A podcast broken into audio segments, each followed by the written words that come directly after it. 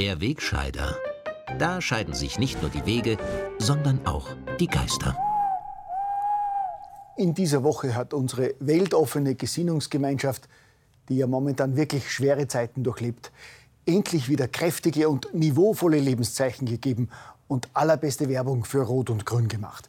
Im Bundesrat hat die SPÖ ein Gesetz aus reinem Trotz verhindert. In Niederösterreich hat ein grüner Arbeiterkammerfunktionär eine FPÖ-Politikerin als Dreckstück beschimpft.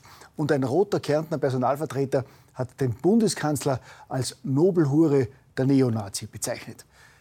Das, meine Damen und Herren, dürften die ersten Früchte jener konstruktiven Oppositionsarbeit sein, die die allseits präsente SPÖ-Chefin Joy Pamela Randy Wagner gleich bei ihrer Übernahme der Partei schon angekündigt hat.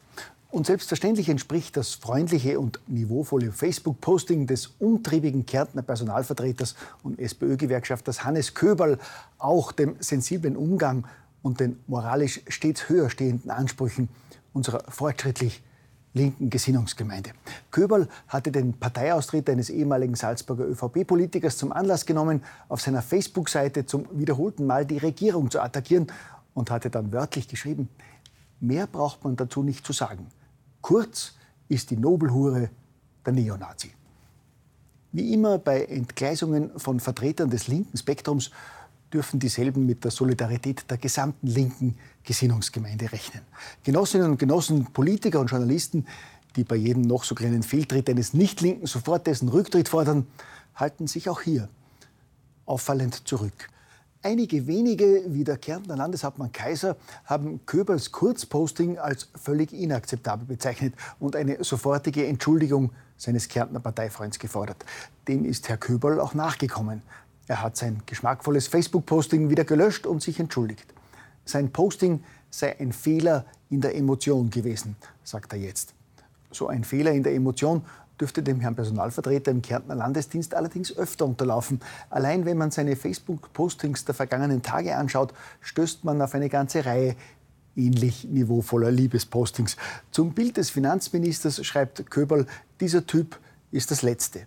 Die Regierungsparteien werden als Scheiße bezeichnet und eine Regierung ohne Idioten, das klappt irgendwie nicht. Selbstverständlich ist das alles Satire bei Herrn Köberl. Und man muss ja auch verstehen, einem sozialdemokratischen Gewerkschafter und aufrechten Linken muss bei dieser Regierung ja die Emotion einfach hochgehen. So wie auch dem grünen Arbeiterkamerad Samir Kesetovic in Niederösterreich, der die FPÖ-Abgeordnete Wesner Schuster dieser Tage unter anderem als Bauerntrampel dumme Kuh und chauvinistisches Dreckstück beschimpft hat. Auslöser für diese Attacken ist unter anderem Schusters Vortragsreihe Kein Kniefall vor dem politischen Islam. Das aber sei Rassismus und Hetze, meint der grüne Gewerkschafter, der auf seine Aussagen angesprochen lapidar erklärt hat, ich habe einfach meine Meinung gesagt.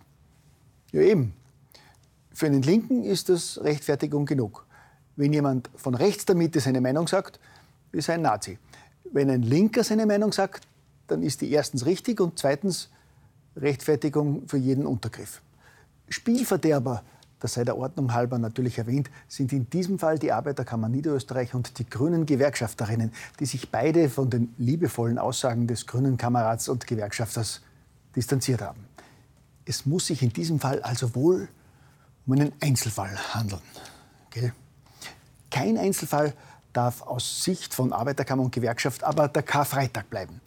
Die Zeit drängt, sagt ÖGB-Präsident Wolfgang Katzian dazu einmal mehr in Richtung Regierung. Es müsse sichergestellt werden, dass auch wirklich alle frei haben. Da hat er natürlich recht, der Gewerkschaftsboss. Die Regierung hat umgehend dafür zu sorgen, dass am Karfreitag auch wirklich alle frei haben. Zumal das laut Wirtschaftsforschungsinstitut ohnehin nicht gar so viel kosten würde, nämlich nur lächerliche 400 bis 600 Millionen Euro. Und das würde, wie der Oppositionsfunk und das Lachsrosa Zentralorgan so gerne vermeldet haben, die Wirtschaft ja wenig belasten. 400 bis 600 Millionen, ich bitte Sie, das kann wirklich kein Problem sein. Und zum Drüberstreuen kann die Wirtschaft auch noch locker den Papa-Monat ermöglichen. Ja, was sage ich Papa-Monat? Da muss doch wohl ein ganzes Papa-Jahr drinnen sein. Ich meine, unser Herr Vizekanzler hat ja auch gerade so gute Erfahrungen mit dem Papa-Monat gemacht. Und der arbeitet ja schließlich auch bei einem ganz kleinen Privatunternehmen, für das es überhaupt kein Problem war, einen Monat lang auf ihn zu verzichten.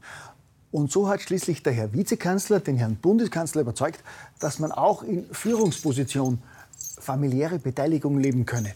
Und deshalb ist schließlich auch die ÖVP eingeschwenkt und will jetzt den urlustigen Papapopulismus ermöglichen. Und ich fühle mich nachträglich als totaler Rabenvater. Gell?